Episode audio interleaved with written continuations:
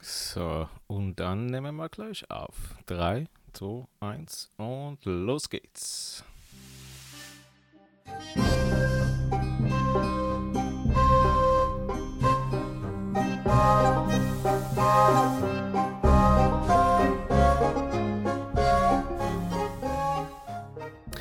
Gut, ihr Leute, und herzlich willkommen zu Tetrolls Taverne. Nehmt euch ein Getränk und setzt euch, denn wir müssen reden.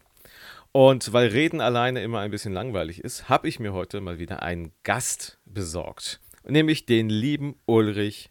Vielen Dank, dass ich wieder mal hier sein darf. Hier ist der Ulrich Schmidt von der Pathfinder-Redaktion vom Ulysses Verlag.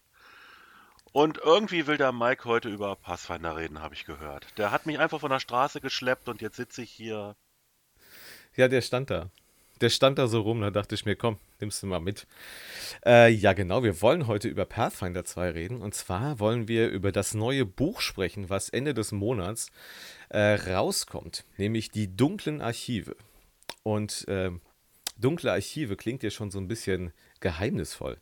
Ulrich, was ist denn das Thema des Buches? Ja, also erstmal ist gut, dass du gesagt hast, dass es um das neue Buch, das diesen Monat erscheint, geht, weil wir haben ja eine ganze Menge Bücher in der Mache. Ja, die dunklen Archive, das ist so eine Geschichte. Erstmal da, die ähm, Gesellschaft der Kundschafter bestand bis vor kurzem noch aus mehreren Fraktionen. Ja, irgendwie macht Paiso beziehungsweise die Leutchen, die hinter dieser lebenden Kampagne, also den, den Society-Abenteuern stehen, alle paar Jahre machen die sozusagen alles mal neu. Und dann sind auf einmal andere Gruppierungen innerhalb der äh, Gesellschaft der Kundschafter, weil es da halt interne Umwälzungen gegeben hat. Und so wurden halt auch die dunklen Archive, das war die Fraktion, die ja in gewisser Weise aus der früheren chelischen Fraktion entstanden ist, die wurde dicht gemacht. Der Job der dunklen Archive bestand eigentlich darin, Artefakte äh, zu katalogisieren, magische Gegenstände zu untersuchen, übernatürliche Dinge, äh, darüber Akten anzulegen und ähnliches mehr. Also wenn die Kundschafter auf seltsame Dinge gestoßen sind, sollten die das eigentlich den dunklen Archiven berichten und die Archivare sollten dem dann nachgehen. Ja, wie ich schon gesagt habe, im Zuge der jüngsten Umwälzungen wurden die dunklen Archive geschlossen und einer der Archivare, der in dem Buch halt als der letzte Archivar sich bezeichnet, ist quasi mit einem Schwung Akten unterm Arm abgehauen, um diesen Dingen jetzt auf eigene Faust nachzugehen, aber auch mit der Absicht, selber hm, neue Archivare auszubilden. Man kann es sich so ein bisschen vorstellen, und das war eigentlich auch so ein bisschen der Teaser, den Paiso selber gebracht hat, gewissermaßen das FBI schließt die X-Akten und Fox Mulder macht sich jetzt äh, selbstständig sozusagen mit einem Berg Akten, mit dem er sich im Kofferraum abgesetzt hat. ja, also man kann quasi sagen, dass das, das Regelbuch, was wir jetzt bekommen mit den dunklen Archiven, schon eher in das Okkulte und Mysteriöse hineingeht, wenn man schon die X-Akten quasi da hervornimmt. Ja, wir hatten ja bei Pathfinder 1 damals die Ausbauregeln Okkultes, mhm. die dieses Thema aufgriffen. Und es ist tatsächlich das Übernatürliche, das Unerklärliche, ja, das, ja, man könnte auch sagen, von den Regeln abweichende Material, was hier präsentiert wird, denn es ist natürlich ein bisschen seltsam zu sagen, okay, wir haben ein High-Fantasy-System und jetzt kriegen wir noch Übernatürliches. Ist in High-Fantasy nicht das Übernatürliche sowieso schon drin? Mhm. Ja, Stimmt. und das sind jetzt halt so verschiedene Punkte, wie man diese Bereiche einarbeiten kann. Man kann, glaube ich, auch zu dem Buch sagen, dass es sich in diese ähm, in die bisherige Riege an Regelbüchern, die wir bei Pathfinder 2 bekommen äh, haben, gut ein, einsortiert. Ne? Also mit äh, Geheimnisse der Magie, Zahnräder und Zunderbuchsen ist das jetzt quasi das Buch, das, äh, das das okkulte, mysteriöse und übernatürliche dann abbildet. Ja, es ist wieder ein Hybridband, der also einerseits Regelmaterial enthält und davon eigentlich auch nicht zu knapp, andererseits aber auch Hintergrundmaterial und sogar mehrere kleine Abenteuer enthält. Die immer passend zu den einzelnen Kapiteln nämlich aufgestellt sind, ne? Genau. Ich würde sagen, wir haben jetzt mal so ein bisschen über das Grobe gesprochen. Wollen wir mal ein bisschen äh, tiefer in das Buch hineinblicken, oder? Ich meine, es, es geht los mit dem sogenannten Ausbildungshandbuch, wo die zwei neuen Klassen des Mentalisten und des Taumaturgen präsentiert werden. Für Systemkundige, die schon in der ersten Edition gespielt haben, beziehungsweise die Ausbregeln Okkultes kennen, sind diese Klassen jetzt nicht ganz so neu. Der Mentalist ist jetzt halt die Pathfinder 2 Variante des, äh, ja, der, der damaligen Mentalistenklasse, während der Taumaturg eigentlich die überarbeitete Version des Okkultisten nur ohne Magie und dafür mehr Fokus auf Gegenstände ist. Hm. Mein, und, und, so ein bisschen das Gefühl der Klasse hat sich ein bisschen verschoben. Äh, wenn man den Mentalisten so anschaut, der hatte ja in der ersten, in der ersten äh, Edition, war es ja so, dass er eine relativ schwache Zauberliste generell hatte, die dann aber durch dann seine einzelnen Ausprägungen dann äh, geformt wurden. Ja, also er hatte ja zum Beispiel keinen gescheiten Schadenszauber als Zaubertrick. Und der jetzige Mentalist ähm, geht ja viel mehr auf diese Zaubertricks, die er in echte Zauber quasi verwandeln kann. Ja, also äh, das, ja, das Repertoire, das Anfangsrepertoire eines Mentalisten setzt sich aus zwei Quellen zusammen, aus dem unterbewussten und dem bewussten Teil. Äh, daraus äh, leitet sich dann auch ab, wie er zum Beispiel seine Fokuspunkte zurückerlangt, welche äh, Zaubertricks er hat und auch welche Spezial-Mentalisten-Zaubertricks er erhält äh, wenn ich jetzt sage Spezialmentalisten Zaubertricks, klingt das auch schon wieder so hochtrabend. Ich meine, der, der Barde hat mit seinen Kompositionszaubertricks äh, eigene, der Paladin hat mit seinen, wie hatten wir die genannt, Stoßgebeten, glaube ich, welche. Also sprich, äh, hier haben wir halt nur wieder eine Ausprägung von den, ähm, den Fokuszaubern. Mm, das stimmt, aber ich, das Besondere ist ja, dass diese Zaubertricks, die er hat, dass er da ja so einen gewissen Kniff hat, den andere Klassen nicht haben. Dass er diese eben verstärken kann und aus einem Standard-Zaubertrick wie göttliche Führung ähm, ein bisschen mehr rausholen kann als andere Klassen. Als, ich möchte jetzt gerade mal das Beispiel anführen, weil ich jetzt gerade göttliche Führung auch hier gerade offen habe. Ähm, er kann ja zum Beispiel göttliche Führung auf Reichweite 26, 36 Meter wirken. Einfach so, weil er ein Mentalist ist. Hat ja. er einfach die Möglichkeit. Und wenn er einen Fokuspunkt ausgibt, das ist quasi die Verstärkung dafür, mh, den Zaubertrick verstärkt, dann hat er die Möglichkeit, jemanden quasi diesen Zaubertrick zu geben, göttliche Führung, und er ist nicht immun dagegen nach ein, für eine zweite Anwendung, wie es normalerweise der Fall ist.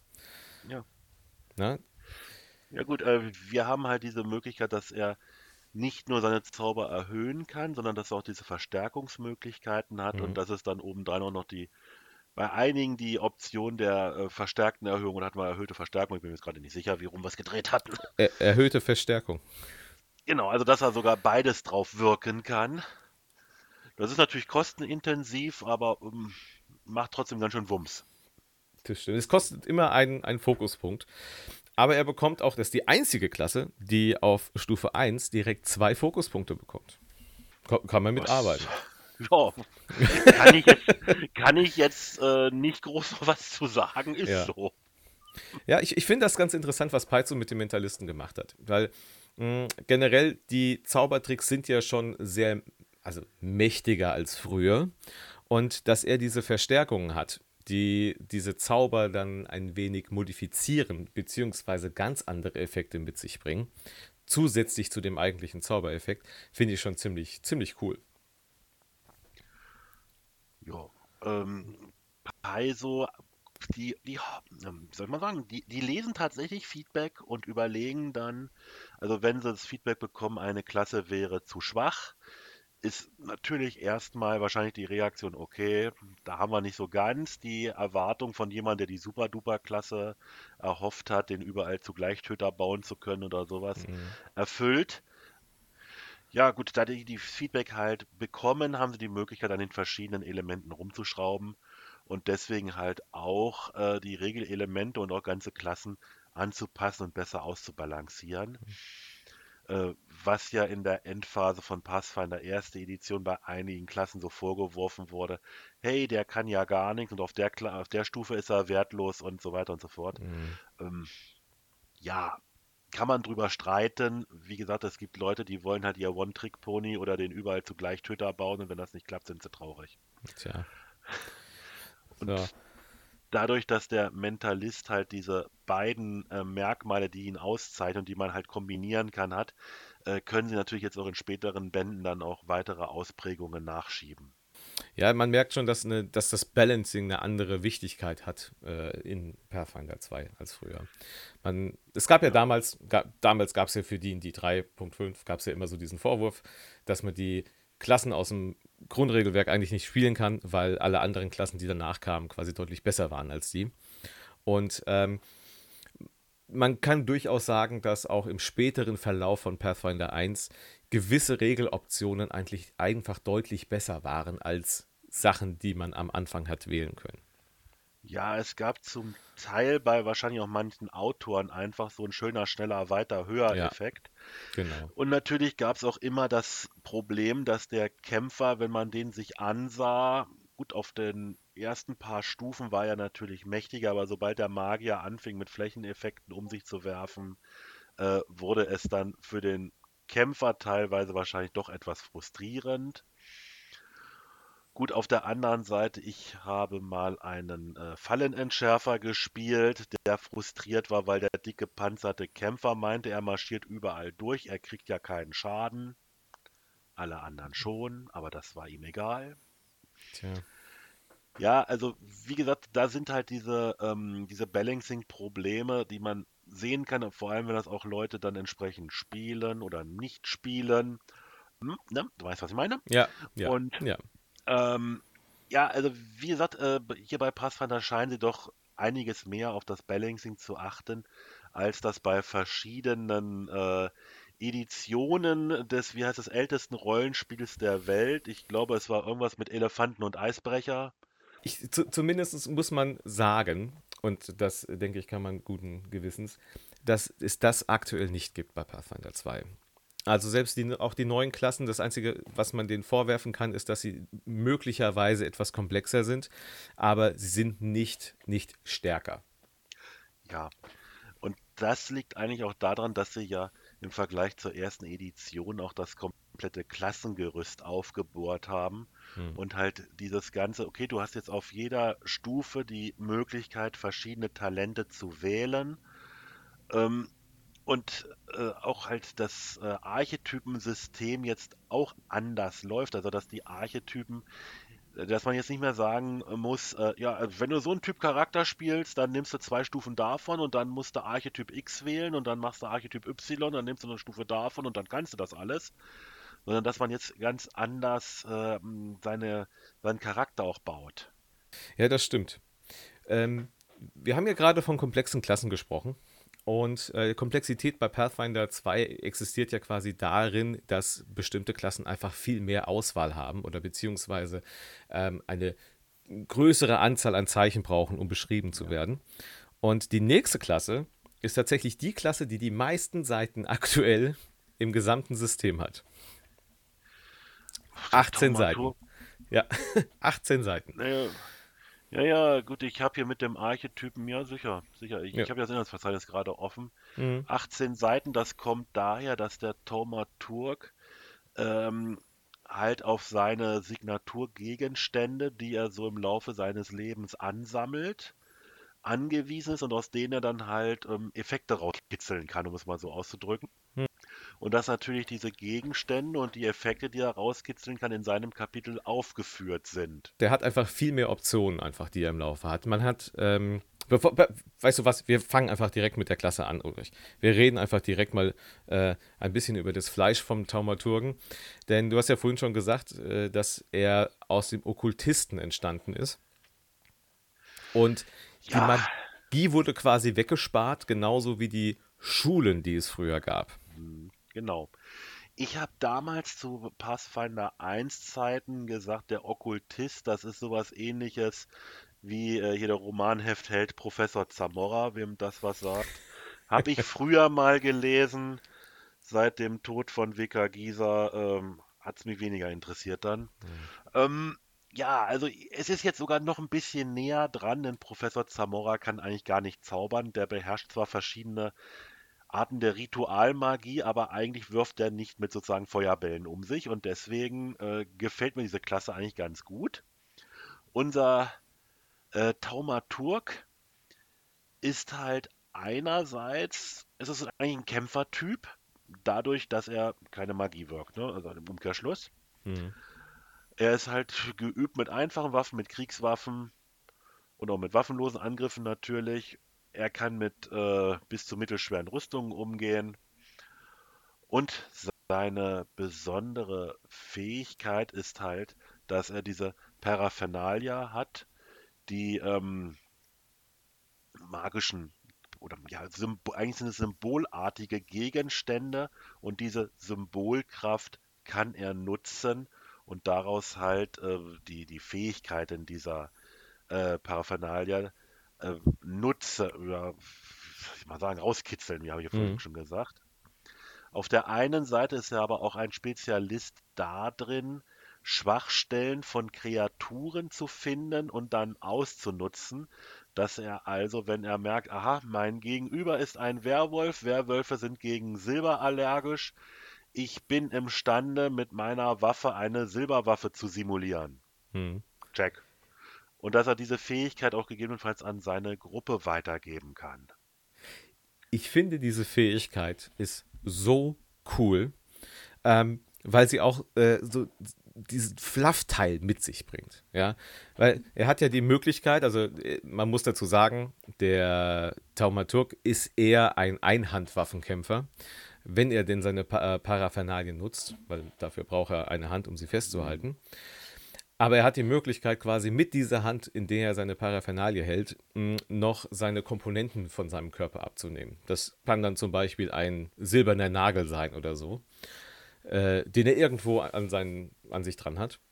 Und wenn er diese Fähigkeit nutzt, dann kann er quasi, auch wenn er das, die, diese Fähigkeit, also diese, diese Schwachstelle eigentlich nicht nutzen kann, diese Schwäche, sie trotzdem quasi herauskitzeln. Ne? Das heißt, wenn er jetzt zum Beispiel gegen einen Troll kämpft und der hat ja Schwäche 10 Feuer und er hat nur sein Kurzschwert, dann zählt es, wenn er den Wurf gut schafft, ähnlich wie Wissen abrufen. Und wenn du einen guten Wurf schaffst, ja, dann hast du die Möglichkeit, mit deiner kleinen Waffe, die du in der Hand hast, genau diese Schwachstelle, die der Gegner hat, diese Schwäche zu triggern. Obwohl du nicht die Schadensart machst. Und falls der Gegner keine Schwachstelle hat, dann gibst du ihm einfach mit äh, persönlicher Antithese eine, die aber letzten Endes nur du selber quasi nutzen kannst. Entsprechend kann man dann mit seinen äh, Paraphernalien äh, diese Fähigkeiten dann noch boosten, beziehungsweise äh, eventuell auch variieren. Äh, dass ich zum Beispiel, zum Beispiel ein Paraphernalium ist die, ähm, die Glocke. Und diese Glocke, die kann dann theoretisch auch geläutet werden, um einen Gegner äh, abzulenken oder halt, äh, was ist es, ihm einen Willenswurf äh, äh, abzuzwingen. Ob er eventuell dadurch dann kraftlos oder gar unbeholfen wird. Äh, dadurch gibt es natürlich auch einen Haufen Möglichkeiten, wie man diesen Charakter und seine Darstellung und das Spiel halt ähm, variieren kann. Man kann quasi sagen, dass er, also so würde ich ihn jetzt beschreiben, so ein bisschen ein Debuff-Buff-Kämpfer ist, oder? Ja, ich meine, er kann wahrscheinlich auch alleine einiges reißen, gerade dadurch, dass er die Schwachstellen der Gegner ausnutzen kann.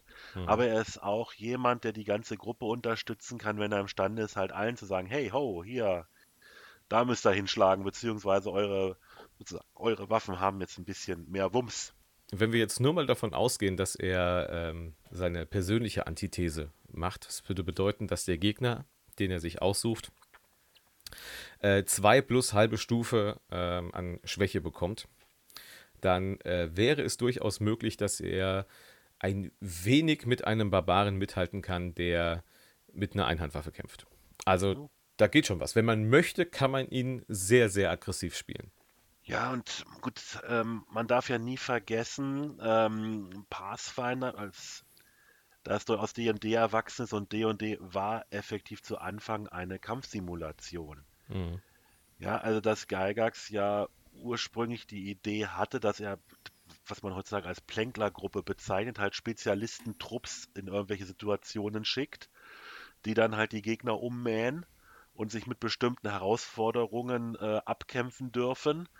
Das ganze Gesellschaftliche und ähm, ja, wie soll man sagen, dass man so einen ganzen Abend mit Einkaufen beim Schmied verbringen kann, das haben ja erst böse Spieler dann sozusagen reingebracht. ich lache extra, ne, weil ich, ich, ich sehe es ja ein bisschen anders, dass also dieses Soziale ist ja eigentlich ein wichtiger Teil, zumindest so wie wir in Deutschland das sehen. Mhm. Ich glaube, in Amiland ist es immer noch ein bisschen kampflastiger, aber was soll's. Ähm, ja, es, und dadurch muss natürlich auch eigentlich eine Klasse, die was reißen soll, ja, die muss auch im Kampf was bringen können. Wobei beide Klassen trotzdem, also sowohl der Thaumaturg als auch der Mentalist, äh, ich sag mal, genug Optionen haben, um daraus eben eine, ich sag mal, durchaus ge gesittete Variante zu machen. Also man ja. muss nicht unbedingt vorne stehen und alles ja. auf Kampf äh, setzen. Ne? Ähm, wir haben für beide Klassen auch die Archetypen wieder mit drin. Das heißt, man kann dann also, äh, wenn man mit Archetypen spielt, eine schöne Kombination dann draus machen. Vor allem mit dem Taumaturgen kann man da, glaube ich, einiges äh, schön kombinieren. Genau, ich hab, ach, im ersten Moment habe ich mich erschrocken, weil auf die Taumaturgenklasse der Mentalisten-Archetyp folgte, aber dann kam der Taumaturgen-Archetyp. Ich war mir eben gerade nicht sicher, wie wir das sortiert hatten, ob wir den Archetypen direkt an aber wir hatten die Archetypen als quasi eigenständiges Unterkapitel hintereinander gesetzt. Mhm. Ach, ja, ist ein bisschen her, seit ich den jetzt in der Hand hatte, weil es sind ja auch wenn es diesen Monat erscheint, heißt das ja trotzdem, dass es letzten Monat in den Druck gegeben wurde und das heißt wiederum, dass ich es Anfang letzten Monats äh, durchs K.O. gejagt hatte, nachdem es dann aus dem Collectors Club gekommen war und also sprich, da sind dann auch ganz andere Zeiträume und ich mittlerweile auch mit ganz anderen Projekten schon wieder am tun war. Mhm. mhm. Deswegen bin ich dann auch manchmal überrascht, was ich da so sehe. das glaube ich wohl. Ähm, ich habe jetzt mal ein bisschen weiter geblättert und äh, habe jetzt mal die Konsequenztalente übersprungen, die im Grunde nur mögliche Talente sind, die der SL den Spielern geben kann, wenn bestimmte Dinge im Spiel passieren. Ja, das sind, ja. ja. wie du eben schon gesagt hast, wenn bestimmte Auslöser eingetreten waren und die Helden zur rechten Zeit am richtigen Ort oder vielleicht auch in, bei manchen Auslegungen zur falschen Zeit am falschen Ort ja, waren, ja. Dann können sie sich bestimmte Fähigkeiten aneignen. Ähm, das ist so ein bisschen simulieren, denke ich, von, ähm, von Hintergrundgeschichten von manchen Superhelden. Mhm. Wenn Peter Parker nicht an jenem Tag in jenem Labor gewesen wäre, wo die radioaktive bestrahlte Spinne ausgebrochen wäre, die ihn dann gebissen hat, ne? hätten wir jetzt keinen Spider-Man. Ja. Oder so. Ja, als, als Beispiel ja. würde ich jetzt hier mal gerade bringen, äh, nachhallendes Frösteln ne, ist ein Talent der Stufe 4 und äh, die Voraussetzung ist, dass man von einem äh, Zauber, der, also von einem Gegner, einen Zauber abbekommt, der einen auf Stu TP 0 bringt, der Kategorie Kälte oder eine gegnerische Fähigkeit, die die Kategorie Kälte hat. Das heißt, wenn man dann umgelatzt wird, dann hat man die, äh, dieses Talent dann wählt, dann äh, kann man Kältestrahl als immanenten Zauber wirken und man hat äh, Resistenz gegen Kälteschaden in Höhe der halben Stufe. Ja, klingt ja nicht schlecht, ne? Kling, ja, muss, man erst, muss man erstmal von Kälte nett. umgelatzt werden, ja. Ja. Äh, das ist jetzt, ich sag mal, das ist jetzt ein Ding, was jetzt nicht so schlimm ist, aber es gibt auch andere Sachen, die ein bisschen schwieriger werden, ne? wie Teufelsauge oder versteinerte Haut oder so. Ja, interessanterweise hatten wir auch bei den ähm, Gesetzlosen von Alkenstern ist ein Konsequenztalent drin, das wir also auch im Laufe des Jahres dann, wenn es demnächst ausgeliefert wird, mal erleben werden. Mhm. Da geht es dann um Medusen. Ähm, ja. ja, wir sind jetzt also schon in der ersten Fallakte. Wie gesagt, der letzte Archivar hat mehrere Akten mitgenommen und entsprechend wird jetzt auch der Rest des Buches in Form dieser Akten präsentiert. Dass der Archivar halt erstmal generell auf ein Thema eingeht, dann so verschiedene Beispiele bringt, wie hier Kollege XY, dem ist da und dort Folgendes passiert. Und dann kommt die Regelauslegung dazu, wie sich das Ganze also auswirken kann.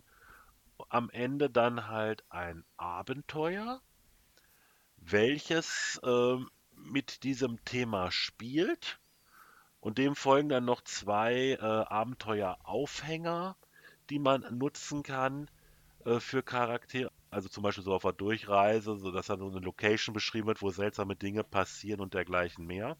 Hm. Und äh, das zieht sich jetzt durch den Rest des Bandes, dass wir da halt jetzt mehrere von diesen Akten bekommen, die eine, ein, Themat, ein Thema haben. Das erste sind die sogenannten Kryptiden.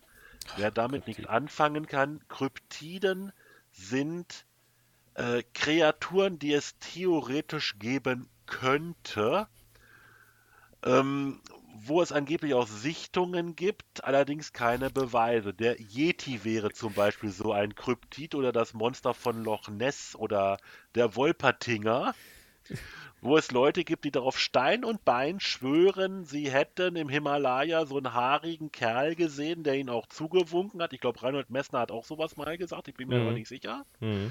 Ja, oder wo dann riesige Fu Tatzenspuren gefunden wurden. Nur dummerweise noch kein Yeti gefunden und mitgebracht. Der Yeti weiß das vielleicht auch besser, als sich mitnehmen zu lassen, wer weiß. Jedenfalls hier bei den Kryptiden geht es zum Beispiel in diesem Kapitel darum, wie man äh, Kreaturen potenziell anpassen kann. Ähm, zum Beispiel, wenn es Kreaturen waren, mit denen experimentiert wurde, äh, Kreaturen, die mutiert sind, äh, oder ob es halt urzeitliche Versionen sind. Wir haben ja für viele Monster die Schreckensversion, sei es der Schreckenseber oder der Schreckenstiger, also die Urzeitvariante davon. Und äh, das kann man wahrscheinlich mit so ziemlich jedem Viech machen. Ich möchte natürlich nicht den Schreckenstirex treffen. das ja. wäre unangenehm, ja. Ja, wie gesagt, und dann folgt halt ein Abenteuer, wobei auch die Abenteuer miteinander verknüpft sind und äh, von einem Spieler da durchaus zu einer Mini-Kampagne äh, zusammengebaut werden könnten, halt im Rahmen der Rekrutierungsbemühungen des letzten Archivars. Mehr will ich jetzt gar nicht spoilern. Ich, ich muss kurz noch einmal auf die Kryptiden zurück, weil du hast einen vergessen, nämlich die angeblichen Kryptiden. Und es, diese, ich finde das so schön, diese, diese Schablone. Äh, es geht effektiv darum, dass ähm, man sagt, ja, die, die Gesellschaft sagt, da ist irgendwas mhm. draußen im Wald unterwegs und irgendeiner sagt dann, ja, es könnte ein Eulenbär sein. Und dann hast du ein Monster, das du quasi darauf aufbaust, dass die irgendjemand sagt, da ist irgendwas. Ja? Das ist der, der angebliche Eulenbär zum Beispiel. Und man ja, weiß nicht wirklich, ob es ein Eulenbär ist, aber die Leute denken halt, es ist ein Eulenbär. Ja. Das sind irgendwie auch mystische Einflüsse, dass ja das Denken sozusagen der Gemeinschaft die Natur beeinflusst. Das funktioniert natürlich sehr gut in Regionen mit starken feischen Einflüssen oder ähnlichem, hm. äh, wo dann halt diese die Feenwesen sich auf das einstellen, was die Umgebung ihnen erzählt. Äh, ich habe ja früher Ars Magica gespielt bin Wie? zwar, bevor da die fünfte Edition erschienen ist, äh, dann ausgestiegen, also beziehungsweise die fünfte habe ich nur noch gelesen, aber dass auch da halt die Feenwesen sich sehr an das anpassen, was die ja normal Sterblichen glauben und denken. Und äh, das hat beim Übersetzen, musste ich mich sehr daran erinnern und äh, habe so gedacht, ja, das, das schlägt so ein bisschen in diese Sparte mit rein dass halt das äh, Denken das Sein beeinflusst. Mhm. Oh, das klang jetzt so, verschwunden. Angst, Angst. schwierig, wir sind doch ein Nerd-Podcast. Ähm, ich, ich finde das Bild so schön, weil das ist, äh, sieht ein bisschen so aus wie diese Aufnahme vom Yeti, nur dass es eben, äh, vom, vom Bigfoot, nur dass es ein Eulenbär ist. Ähm, gut, gehen wir mal weiter. Das nächste große Kapitel äh, müsste dann die Geheimgesellschaften. Die Geheimgesellschaften, genau. Gut, da gibt es dann okkulte Fertigkeitstalente. Mhm. Da kommt so Verschiedenes, was wir aus den ABR Okkultes kennen, zurück.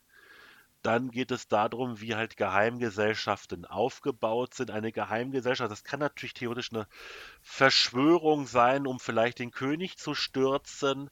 Das könnte auch so ein Untergrundkult des Asmodeus sein in einer ansonsten netten Umgebung. Das könnte aber auch der, wie heißt er, der esoterische Orden des pfalzgräflichen Auges. Unglaubliche Übersetzung. Aber im Original ist es ja, im Original ist es auch nicht viel kürzer und besser. Mhm sein und äh, ja, welche Vorteile hat die Mitgliedschaft in einer Geheimgesellschaft, dass man halt seine Kumpels sozusagen äh, fragen kann, hey, äh, was machen wir mal? Was könnt ihr mir helfen?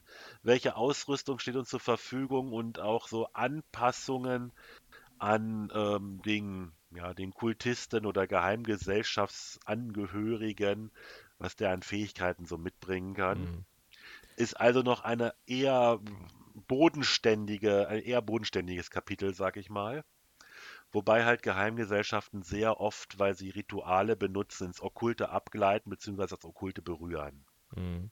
Man muss auch dazu sagen, dass es hier nicht darum geht, Geheimgesellschaften quasi zu beschreiben. Also es ist nicht so, dass du jetzt hier, keine Ahnung, eine Beschreibung über äh, den Orden und das und das hast, sondern es ist eher das Regelelement, das dir die Möglichkeit gibt, selber Geheimgesellschaften aufzubauen genau. mit deren Fähigkeiten. Genau, ich denke mal, Geheimgesellschaften, da kriegen wir irgendwann mal ein Band für oder dass das mal in einem anderen Themenkomplex angeschnitten wird. Hm. Gut, haben wir jetzt die abweichenden Fähigkeiten oder Untertitel spontane Selbstentzündung und andere Kräfte. Ja, das Kapitel hat der liebe Klaus übersetzt, das habe ich nur durchlektoriert, deswegen kann ich da jetzt nicht ganz so viel sagen wie zu denen, wo ich selber übersetzt habe. Aber hier geht es halt um Fähigkeiten, wie man sie aus so manchem Stephen King-Roman kennt, sei das nun Carrie oder Feuerkind. Ähm, und ähm, es ist jetzt noch nicht der Kinetiker, den wir ja dieses Jahr von Paizo auch in Neuauflage bekommen und an mhm. dem wir dann auch, sobald ich das Material habe, arbeiten werden. Äh, sondern hier geht es halt um Charaktere, die über ja, seltsame Fähigkeiten halt verfügen, die man normalerweise jetzt nicht regeltechnisch erklären kann mit, ach, das ist ein Magier, ist ja klar, dass der mit Feuerbällen wirft. Mhm. Ja, so viel dazu. Dann als nächstes ein Kapitel, was mich sehr begeistert hat, Spiegel und Betrüger, wo es um Doppelgänger geht, jetzt nicht zwangsläufig um das Monster des Doppelgängers, sondern um ähm, Doppelgänger aus einer Paralleldimension, Spiegeldoppelgänger, ähm, Klone und derartiges mehr. Äh, was ja auch durchaus in manchen Mystery-Serien aufgegriffen wird. Und es gibt sogar eine neue Herkunft in diesem Kapitel, die Herkunft, die Reflexion. Mhm. Vielleicht bist du ein Spiegelbild von jemand anderem oder du bist halt zum Beispiel entstanden über den Zauber Spiegelbilder, weil da ist irgendwas passiert und ähm, nachdem der Zauber geendet hat, stand da neben dem Original noch einer und die haben sich dann blöd angeguckt. Wer bist du denn? Ja. Erinnert mich tatsächlich an eine Folge von äh, Geschichten aus der Gruft. Da gab es das nämlich auch, den bösen Doppelgänger aus dem Spiegel. Ja, ist ja ein durchaus äh, Trope innerhalb der Fantasy. Ich meine, Star Trek hat es auch aufgegriffen, ja. wo Kirk dann im Transporter verdoppelt wurde und dann hatten wir den, den netten Kirk und wir hatten den bösen Kirk und die konnten nicht jeder für sich existieren, weil der Nette ohne die, ja, ohne das Fiese sozusagen an Lebensmut und Antrieb verlor. Äh, gut, hier ist es halt ein bisschen anders. Wir haben ja auch zum Beispiel Spiel ähm, jetzt beim Pathfinder 2 Hintergrund, dass die Runenherrscherin Sorschen ein äh, Simulacrum von sich selber als Botschafterin nach Absalom geschickt hat und dieses Simulacrum ist offenbar sehr eigenständig. Also sprich, dass dann auch auf diese Weise theoretisch ein Charakter entstehen kann. Hm. Hey, du siehst doch aus wie der und der. Nein, ich kann nicht singen.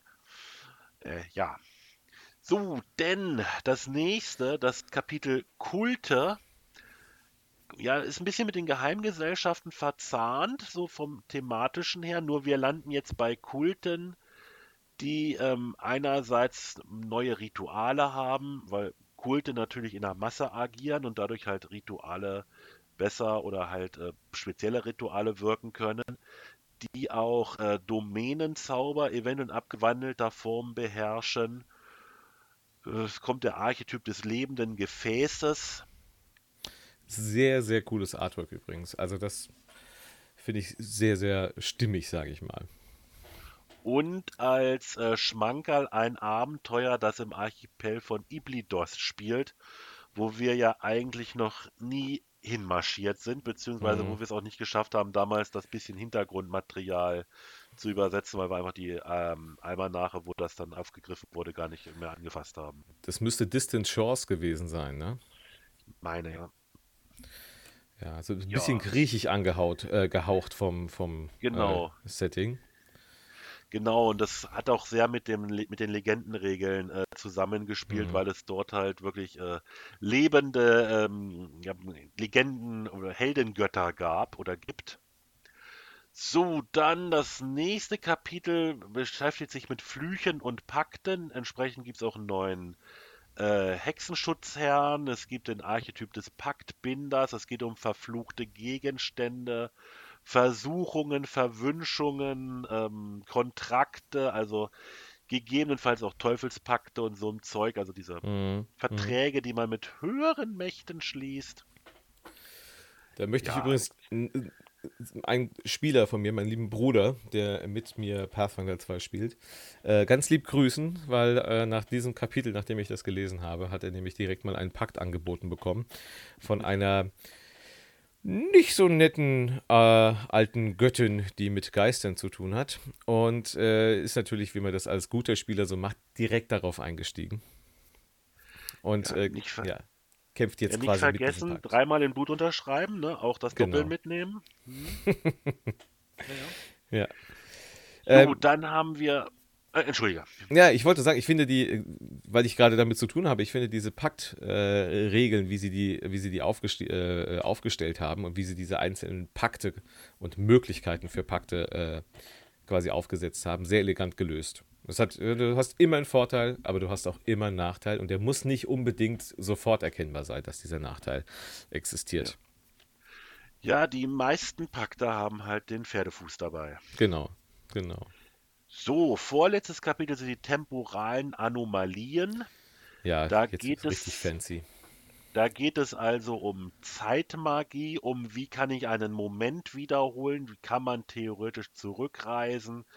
Für den äh, Mystiker kommt das Mysterium der Zeit, der Archetyp des Chronomanten und der Archetyp des Zeitmani Manipulators, ja, die können grob das, was es andeutet, natürlich immer noch im Rahmen des Balancings. Es gibt also nicht die Möglichkeit, zurückzureisen und was weiß ich, den Erdenfall zu verhindern. Nicht unbedingt, nein.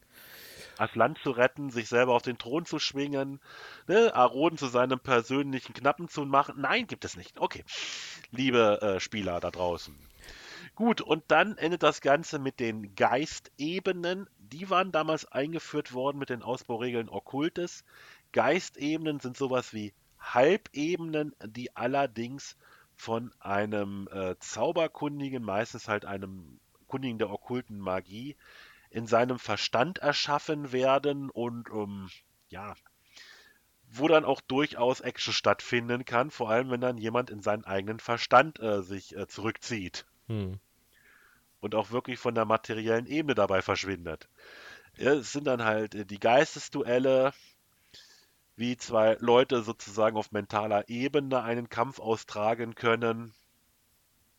Und ja, dazu halt ich, auch noch mal ein paar Archetypen. Das kann man sich so ein bisschen vorstellen, wie, es, wie man das aus diesen alten Filmen kennt, wenn es um Mentalisten und so weiter geht, die sich dann so mit den Fingern so an die Stirn fassen und dann gegenseitig nur in den Gedanken kämpfen. Ne? Mhm. Ähm, die, die Archetypen, die dann kommen, finde ich sehr, sehr abgefahren. Ja gut, der Geistesduellant, der ist dann natürlich Spezialist da drin, sich auf so einer Geistebene zu duellieren und nutzt halt die Regeln für Geistesduelle. Äh, der Schlafwandler bereist Geistebenen, denn die Geistebenen existieren, wenn ich mich richtig entsinne, auf der Halbebene der Träume oder Ebene der Träume. Mhm. Dimension der Träume, sorry, Dimension. Äh, ja, und der Geist Schmied, der dann halt mit der Kraft seines Geistes Dinge herstellt, ist auch ein interessanter Archetyp. Ja. Also es ist wieder ein Kessel buntes mit dem Schwerpunkt halt Okkultes und dann die Mentalmagie. Und äh, ist, glaube ich, für jeden, der sich für das Thema interessiert, auch massig was dabei. Ja, also allein das Abenteuer, was wieder hinten dran ist. Ich habe jetzt mal gerade so durchgeblättert und äh, ohne jetzt viel spoilern zu wollen, die, äh, die, Einz die Karte, die da drin ist, die Battle Map-Karte, die man da sieht, die ist schon sehr, sehr abgefahren. Ja. Ähm, danach, nach dem Abenteuer, äh, kommen wir dann auch schon zu Zauber und Gegenständen. Ja, es ist wieder ein umfassender Index drin. Ja der Glossarindex, der ja seit äh, meinem Grundregelwerk in allen Büchern drin ist, wo die verschiedenen Stichworte nochmal kurz erklärt werden mit Seitenverweis und ähnlichem. Verdammt praktisch. Möchte irgendwie immer keiner machen von den lieben Kollegen, weil. Das weiß ich jetzt auch nicht. Wenn man die drei bis vier Seiten dann ausbreitet, wird das dadurch, dass sie ja im Original einen sehr kleinen Fond benutzen, dann auch ähm, sehr viel an Material, woran man dann auch mal schön so ein, zwei Tage sitzen kann ohne Pause. Mhm. Aber naja, ich habe mittlerweile einen Hauptindex und äh, da kann man dann mit Copy und Paste sehr viel dann äh, rüberziehen.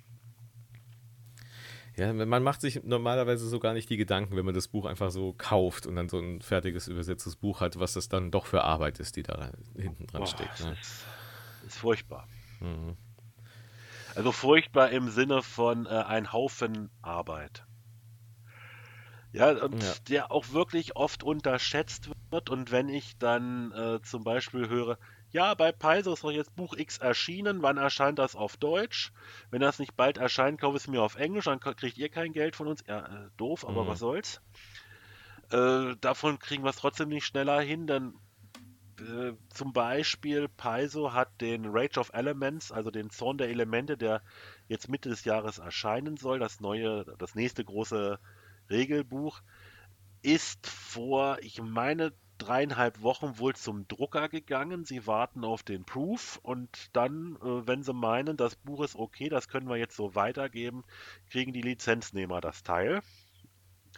Ja, und dann wird übersetzt, dann wird lektoriert, dann geht es durchs Layout, dann kommt es aus dem Layout zurück, dann gucken wir nochmal drüber.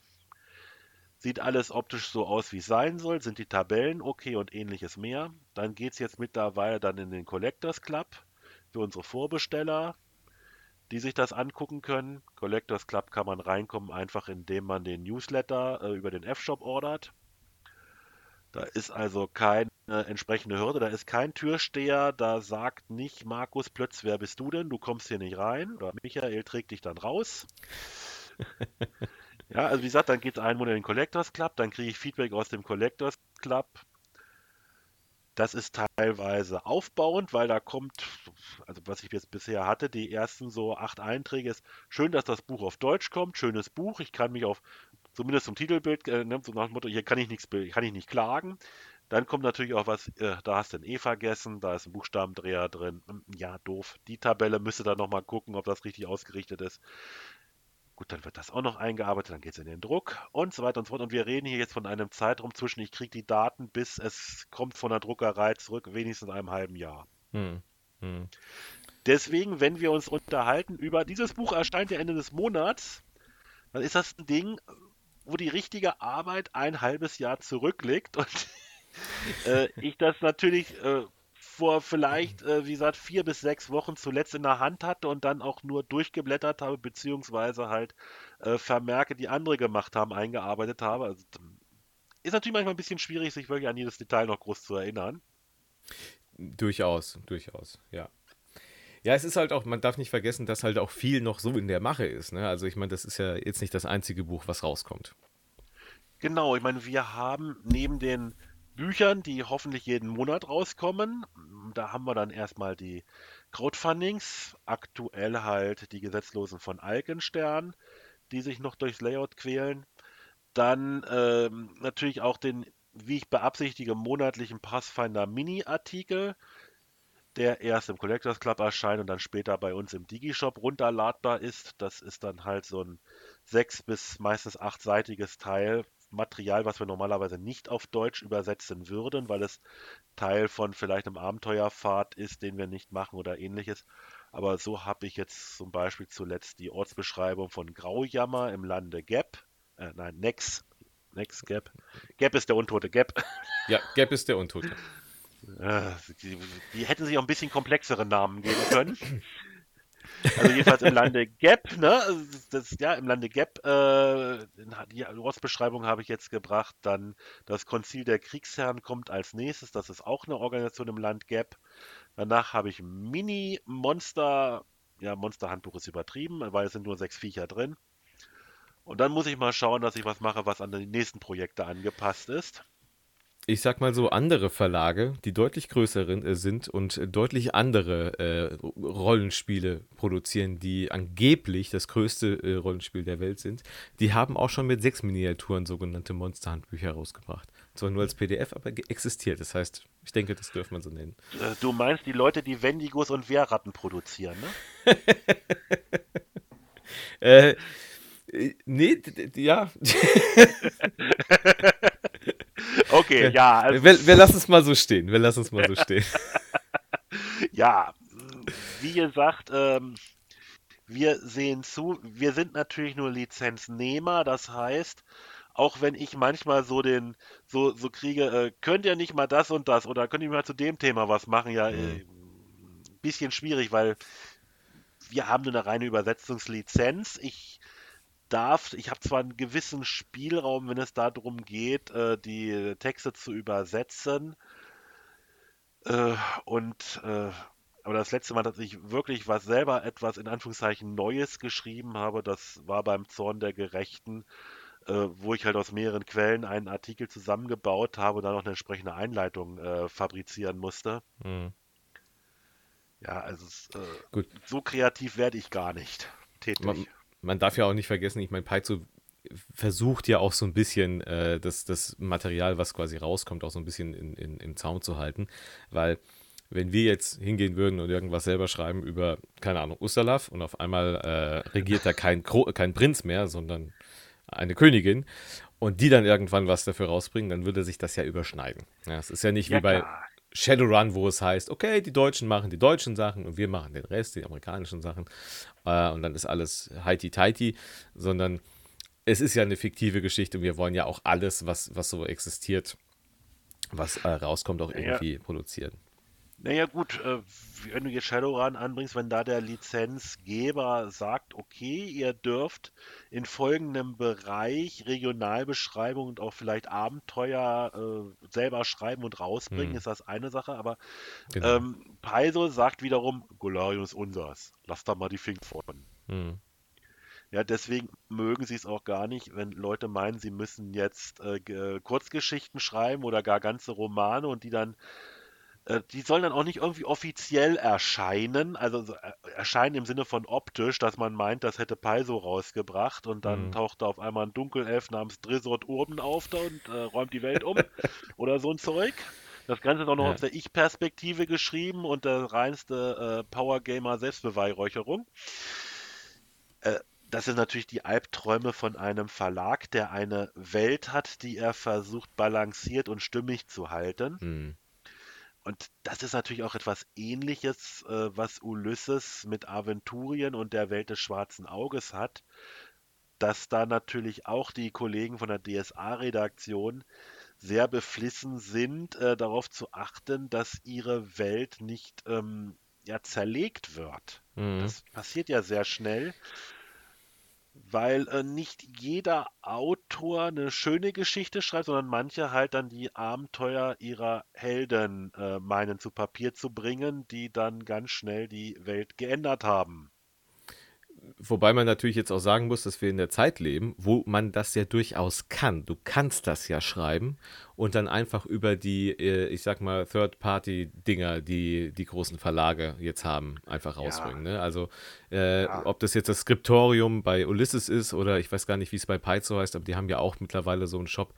Ähm, über Drive-Thru, wo du eigenes. oder sowas. Genau, Infinity, Pathfinder Infinity, Starfinder Infinity, wo du dann eigene Sachen dann einfach veröffentlichen kannst. Äh, Ja, aber wo durchaus klar ist, das ist ein Drittanbieter. genau, genau. Und äh, wo auch immer noch klar ist, ähm, ich benutze hier Begriffe, die mir zur Verfügung gestellt werden, die ich nutzen kann, Mhm. aber das ist alles andere als offizielles Material. Genau, genau. Ja, wenn ich also meine, ich will äh, Hobbits auf, äh, in Aventurien ansiedeln, dann kriege ich erstens Probleme mit der Tolkien Association äh, und zweitens möglicherweise auch mit anderen Leuten. Und das möchte man nicht. Mit Tolkien möchte man sich nicht anlegen. Es ist aber auf alle Fälle klar, das ist inoffiziell. Das letzte Genau. Mal, dass Halblinge in einer DSA-Produktion erschienen sind, das war, glaube ich, der Bote Nummer 37. Das war der legendäre äh, Answin-Bote. Ach ja, da, äh, du siehst mal wieder, so weit war ich gar nicht in der Materie drin, das wusste ich Vor- nicht. Ich wusste nur, dass die Hügelzwerge das quasi ersetzen. Nee, also dieser, ähm, dieser Bote, der war so im Stil der, der, dieser, dieser Tageszeitung mit den vier Buchstaben aufgemacht. Okay. Und die Artikel hatten eine entsprechende Qualität, sodass dann auch der Aha eingeführt wurde, der Assassinenhalbling, der dann auch später in einem, ähm, äh, ja, gewissermaßen hier der Text der, der, der Redaktion, das war natürlich ein Scherz, die gibt es nicht. Ja, das war zugleich auch so eine, eine April-Scherz-Ausgabe, könnte Okay. man sagen. Ja, gut, jetzt sind wir natürlich schon ein bisschen wieder äh, ausgeufert. Bisschen also, wie ja. gesagt, es gibt auch durchaus die Möglichkeit, dass interessierte Leute ihr eigenes Pathfinder-Material schreiben und äh, auf unserer Plattform veröffentlichen. Aber wie gesagt, da müsst ihr euch dann auch daran halten, was an Regeln vorgegeben wird. Hm. Äh, sprich, da mü- müssen natürlich auch Hinweise auf die Copyrights drin sein. ähm, und einfach, dass man halt nicht äh, meint, äh, also nicht äh, dass den Eindruck vermittelt, hey, ich klaue jetzt einfach mal Golarion sozusagen. Ja, das Sondern da sind, ja, aber da ist Paizo natürlich auch hinterher, weil nach dem amerikanischen Lizenzrecht müssten sie ansonsten ihre IP verteidigen. Denn wenn sie Leute einfach handeln ließen, könnten sie auf diese Weise durch Nichtstun ihre Rechte an ihrem eigenen Werk verlieren. Das Mhm. ist eine seltsame Geschichte und auch, äh,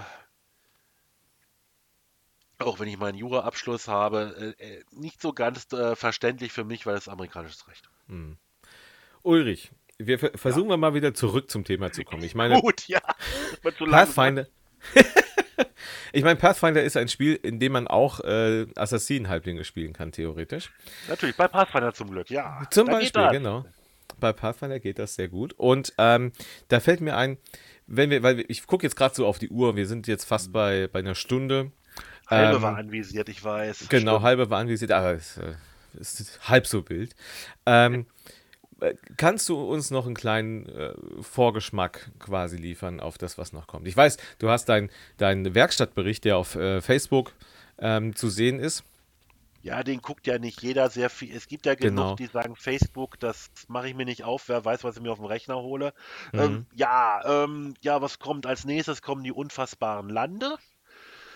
Also unser dicker, nächster dicker Regionalband, Next Gap, Alkenstern, Manneröden, Jalmerei und äh, Bopan.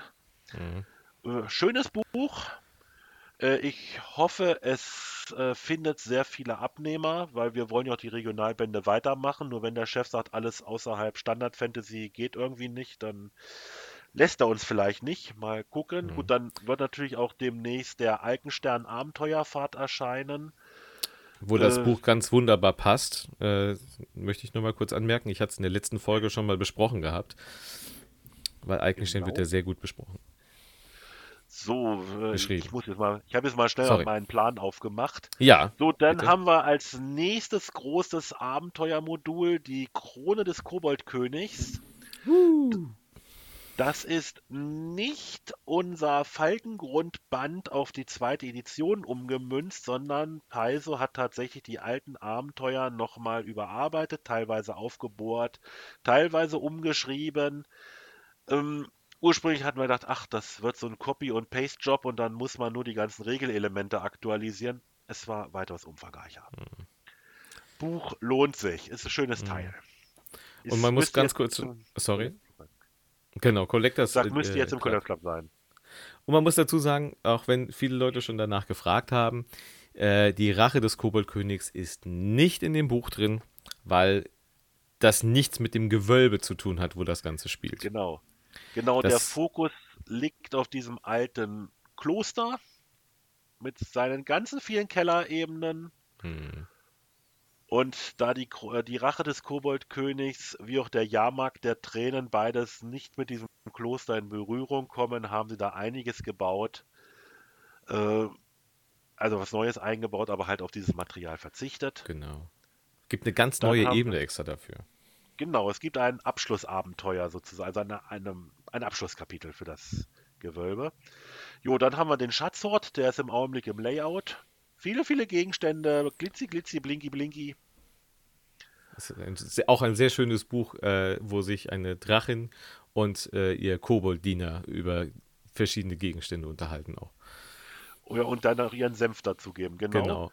Gut, dann jetzt am, äh, wann hatte ich's? Äh, am, am Samstag, am Sonntag habe ich den, äh, die Heißsporne, also den nächsten Machtgruppenband ins Layout geschoben. Und aktuell übersetze ich das Abenteuer Teufelskreis der Feindschaft. Das kam ein bisschen spät von Paizo. Eigentlich hätte ich es Ende März schon übersetzt haben müssen. Deswegen muss ich da jetzt ein bisschen reiten, damit das äh, Lektorat diesen Monat das auch noch schafft. Hm. Ebenso aktuell in Übersetzung ist Hochhelm. Das wird die Zwergenfreunde freuen. Und das wird die DSA-Freunde ein bisschen ärgern, weil die haben noch kein offizielles äh, Zwergenbuch. Ja, die tun mir leid. Äh, vielleicht kommen ja ein paar zu uns rüber und sagen, oh, genau. die haben Zwerge. Denn wir werden, das habe ich mit dem Chef besprochen, wir werden dann auch den Zwergen-AP, die Gruft des Himmelskönigs, übersetzen. Aber der muss natürlich erstmal überhaupt erscheinen, damit dann Paiso mir dann auch die Daten schicken kann. Genau.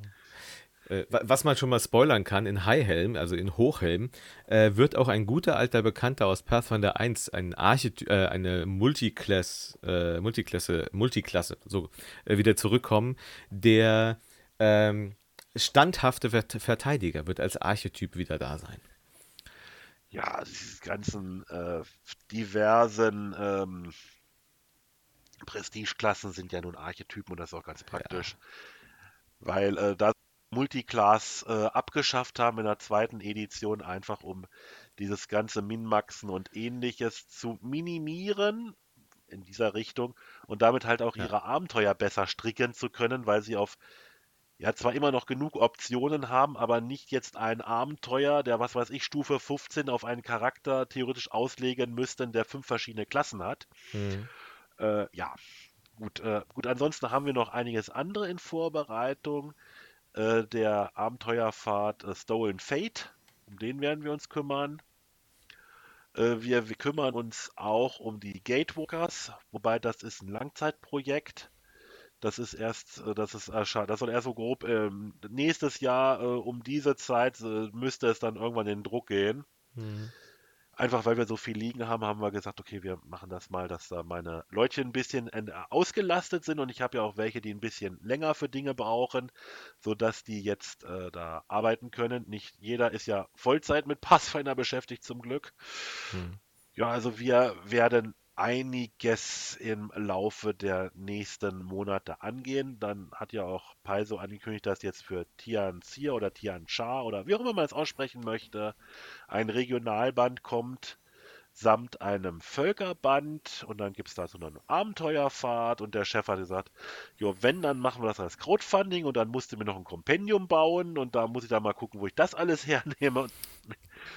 naja, also ihr, ihr habt es gehört. Es ist äh, jetzt offiziell quasi bestätigt vom Ulrich, möchte ich jetzt kurz hier anmerken. Es ist im Plan. Ne? Ist im Plan.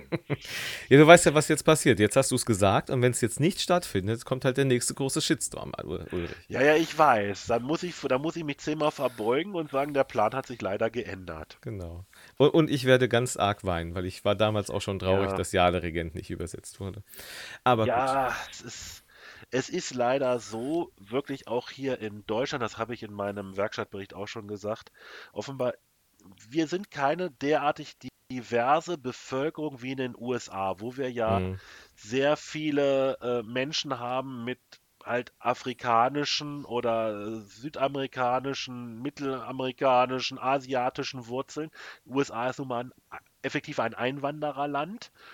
Äh, mhm. Und wenn da eine Abenteuerfahrt und eine Region ist, äh, die gewissermaßen das Thema in Anführungszeichen Afrika oder Asien ansprechen, gibt es da sehr viel mehr Leute, die sich davon dann auch intern angesprochen fühlen und sagen, okay, es ist zwar nicht das, wo meine Leute herkommen, aber äh, ist so ein bisschen wie das, was Oma immer erzählt hat. So, oder die, die, die Geschichten, die halt die, die halt der, der Onkel erzählt hat immer, mhm. die Märchen und so ein Zeug, äh, die sich damit dann vielleicht auch weitaus mehr angesprochen fühlen, während bei uns in Deutschland äh, die Bevölkerung oder beziehungsweise die Spielerschaft doch mehr auf das klassische europäisch ausgerichtete Fantasy-Spiel geht und dann wiederum vielleicht auch mit einer gewissen inneren Skepsis so Regionen wie dem Wangi-Becken oder vielleicht auch Tian Sha dann äh, begegnet und sagt, ja, das sieht ja alles ganz bunt aus, aber wie soll ich denn jemanden aus dieser Ecke darstellen? Da kann ich mich gar nicht reinversetzen.